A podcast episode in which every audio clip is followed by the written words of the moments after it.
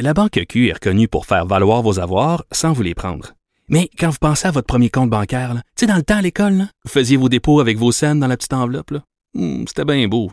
Mais avec le temps, à ce compte-là vous a coûté des milliers de dollars en frais, puis vous ne faites pas une scène d'intérêt.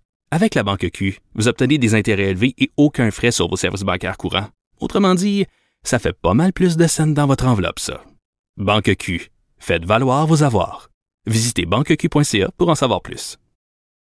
L'école hétéro, pour l'interrogation, c'est la question à laquelle on tente de répondre avec Gabrielle Richard, qui est sociologue du genre et autrice du livre du même nom, un livre qui est déjà en librairie, qui est aux éditions du Remue Ménage. Et là, je suis vraiment contente de t'avoir avec moi, Gabrielle, parce que il faut que je te raconte une anecdote. Donc, es-tu prête? Vas-y.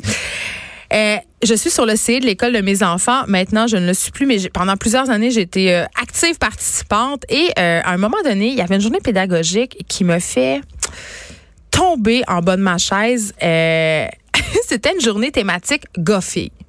C'est-à-dire, pendant cette journée pédagogique-là, on séparait les petits gars et les petites filles et on leur faisait faire des activités selon leur sexe. Mais là, t'as peu. Déjà là, déjà là, je te vois, là, ça te répile, mais les activités étaient incroyablement stéréotypées. On faisait jouer les petits garçons aux cow-boys et aux indiens, ce qui est déjà fortement problématique.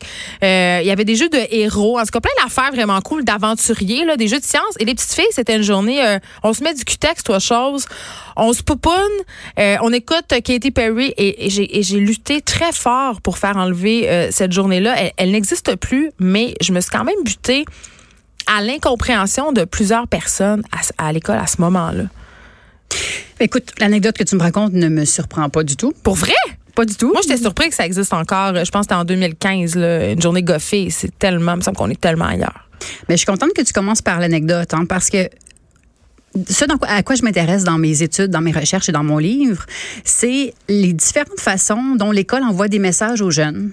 Des messages qui sont, euh, qui, qui sont sur la sexualité ou l'orientation sexuelle et qui concernent le genre aussi.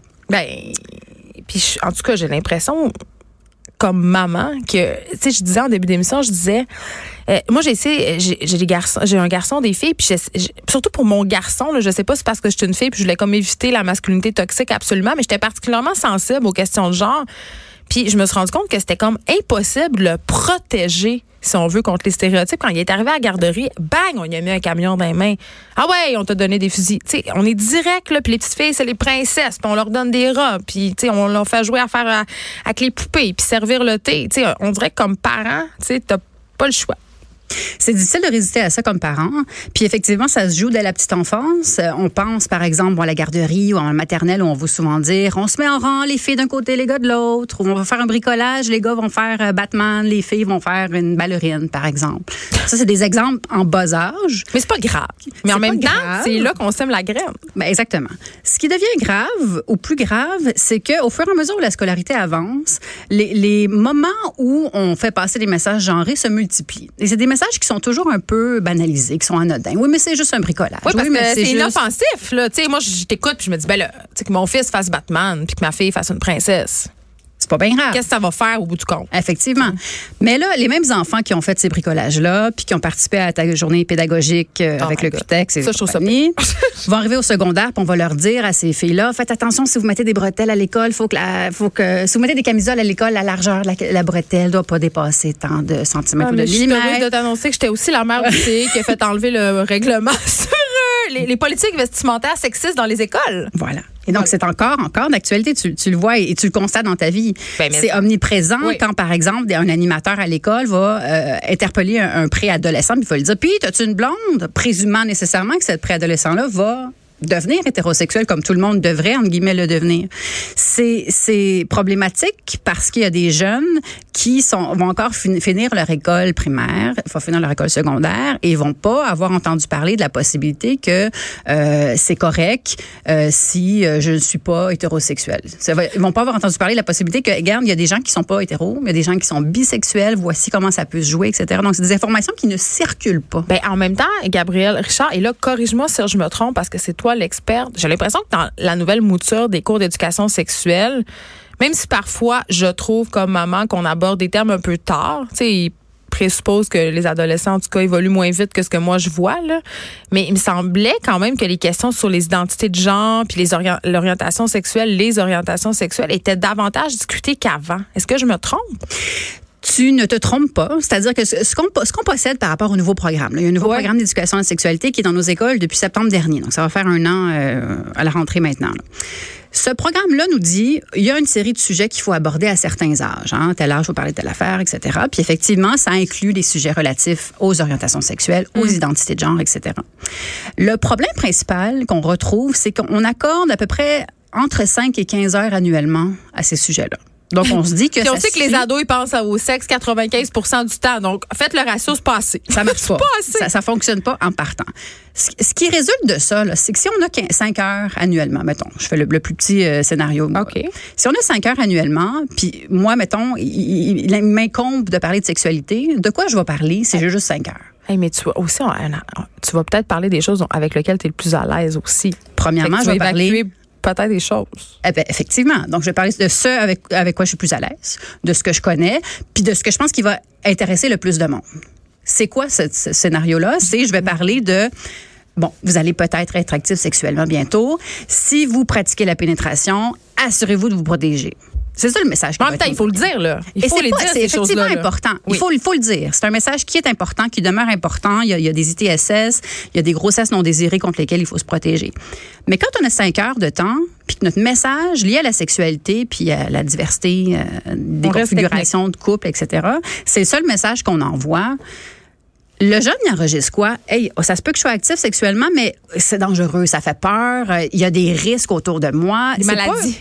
il y a des maladies. Il peut y avoir de la violence par mon partenaire. Donc, c'est dangereux. bref, c'est un terrain miné. La sexualité est présentée comme un terrain miné par défaut. C'est parce qu'on fait bien trop un big deal avec ça. Moi, c'est ça que je trouve. Je pense que notre façon de présenter la, la sexualité aux enfants est vraiment en lien direct avec la façon dont on constate la sexualité dans l'espace social. Et c'est encore quelque chose avec lequel on a beaucoup de misère, une sexualité libre, c'est-à-dire qui se passe pas dans le cadre d'un couple ou de la procréation.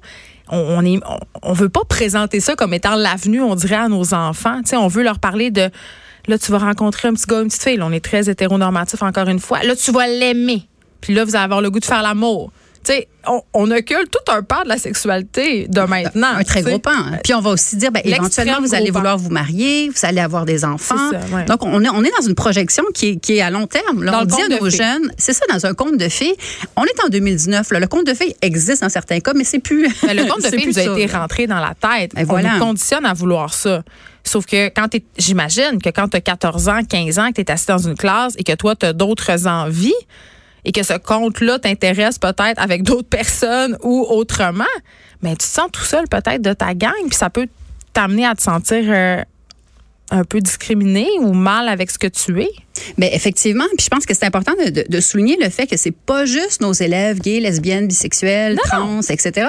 C'est la majorité de nos élèves qui se projettent pas ou pas encore, peut-être plus tard, dans un scénario comme ça, qui vont dire regarde, moi, je, je, je peut-être m'explorer. Je, je qu'en est-il de la masturbation? Qu'en est-il effectivement de, de, se découvrir effectivement, de se découvrir avec autrui? Est-ce que je peux pas me questionner sur le plan d'identité Il y a pas beaucoup d'espace à l'école où on peut se questionner sur le plan d'identité. Hein. C'est euh, Gabrielle, ma fille, euh, m'est arrivée l'autre fois avec une question, puis je, trouvais que ça voulait tout dire. Elle me disait, bon, ils m'ont expliqué, euh, puis c'était ma fille plus jeune un peu, là, qu'elle est très naïve encore. Elle me disait, bon, là, ils m'ont expliqué à l'école que là, justement, j'allais rencontrer un gars, là, puis que là, j'allais l'aimer, puis que là, on allait peut-être avoir envie, euh, ben, quand je vais être plus grande, pas là, maman, elle me rassurait, d'avoir des relations sexuelles. m'a dit, mais est-ce qu'elle dit, est-ce qu'on est obligé d'avoir des, des relations sexuelles avec des gens qu'on aime? Hey!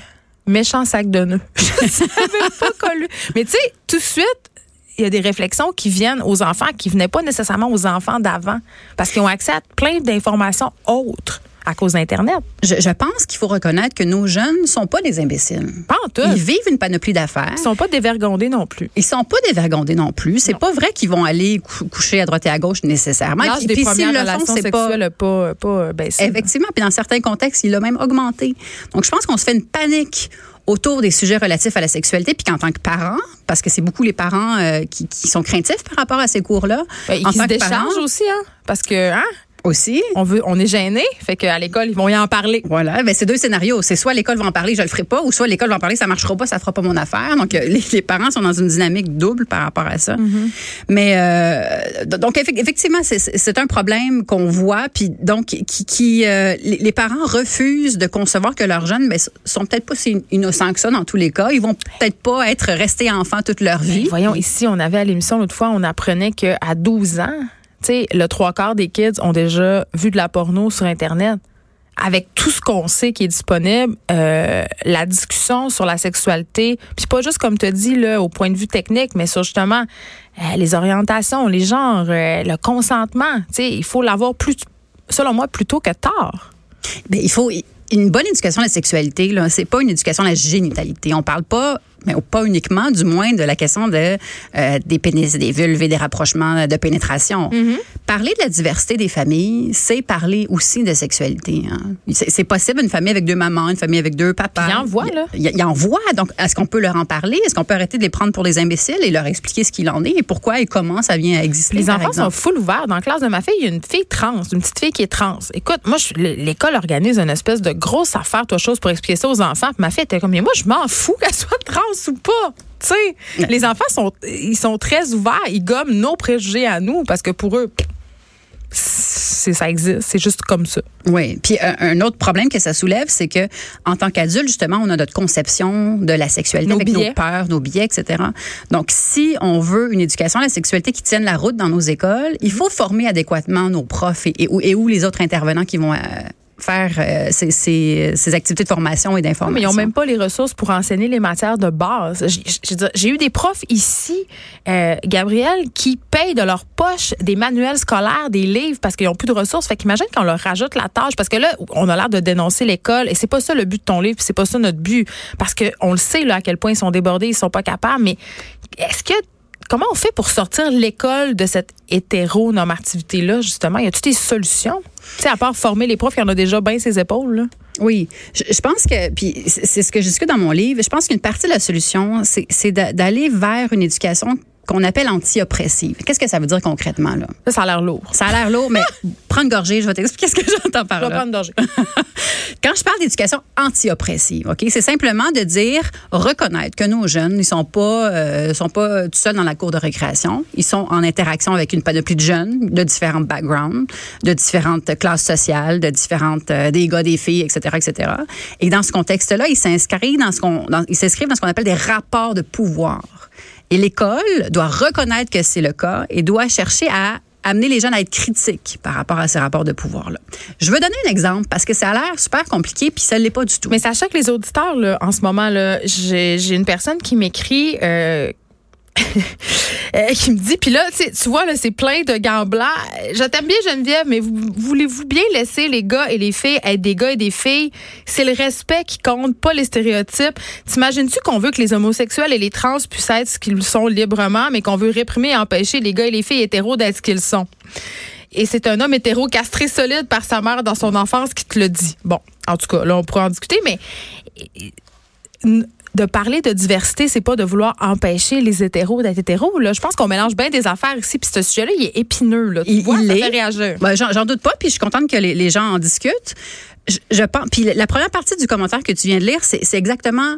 Ce la réaction typique. Non, mais ce que je veux faire, c'est laisser les gens être qui ils sont.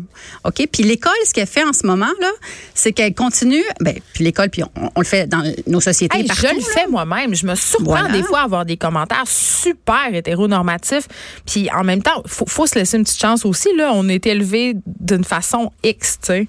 Mais je pense que c'est juste d'en prendre conscience. C'est de se dire, regarde, c'est pas vrai que parce que quelqu'un va naître avec un, un corps donné, par exemple, un- quelqu'un qui naît avec un pénis, on va dire c'est un gars. Ce gars-là va nécessairement euh, vouloir euh, Chauffer aimer- les trocs. chauffer des trocs, aimer la course automobile, faire la musculation, puis triper sur les filles, puis euh, donc on, on lui fait c'est un parcours correct, de c'est vie. triple là-dessus aussi. C'est C'est qu'on veut pas empêcher voilà. les gars, les gars gars, là, c'est J'aime pas ça dire ça, mais on, on se comprend oui. d'être, d'être ce qu'ils sont. Ça veut pas dire, on n'empêche pas les autres d'être qui ils sont. C'est juste, je pense, en tout cas, ce que je comprends de ton message dans ton livre, c'est qu'on veut que tout le monde puisse être qui il est. Oui. Absolument. Donc l'idée c'est pas de dire ça marche pas puis c'est mauvais de l'être, de triper sur des trucs de gaga comme tu dis quand on est un, un gars. parfait, ça, ça fait ton fun. Go, continue, amuse-toi. Je suis pas contre euh, le plaisir puis les, les gens qui ont des euh, qui ont des goûts qui sont considérés comme plus stéréotypés selon leur selon leur genre. L'idée c'est simplement d'ouvrir ce qu'on constate comme le spectre des possibles, de dire regarde, si t'es un gars, tu peux aussi triper sur la lecture, puis s'attendre de faire du dessin, c'est correct aussi. Puis si t'as pas le goût de te marier plus tard, euh, marie-toi pas. Tu sais, je veux dire, il y a tellement de possibilités dans notre dans Je vais ramener- configuration. Je vais ramener ça sur le plancher des vaches, Gabriel. Je me dis, tu sais, s'ouvrir puis présenter toutes les possibilités, c'est la meilleure façon pour que tous les élèves se sentent les bienvenus à l'école. Et on sait qu'on a un problème avec le décrochage scolaire en ce moment au Québec, avec le- celui des garçons en particulier. Si tout le monde se sent bien, si l'école, euh, c'est c'est un lieu qui est accueillant, où les jeunes ont l'impression qu'ils peuvent communiquer, être qui ils sont et aussi aller parler, dire, ben, il me semble qu'on va avoir vraiment un bon bout de chemin de fait. Je ne peux qu'être en accord avec ce que tu dis. Ah, Mais écoute, c'était vraiment super. Je, je redis le, le titre de ton livre. L'école hétéro avec un point d'interrogation. Hétéro, l'école, évidemment, euh, aux éditions du Remue Ménage. C'est déjà en librairie, hein? Oui. Fait qu'on peut aller chercher ça. Puis là, je veux, juste, je veux vraiment le répéter, là, parce que c'est jamais clair. On n'est pas en train de dire qu'être hétérosexuel, c'est mal. C'est pas ça du tout. On veut juste dire qu'il existe autre chose, puis ça serait le fun que les enfants qui sont autre chose ou qui vivent autre chose se sentent le droit d'être qui ils sont. Magnifique façon de conclure. Merci, beaucoup d'avoir été là, Gabriel. On s'arrête un instant. De 13 à 15. Les effrontés.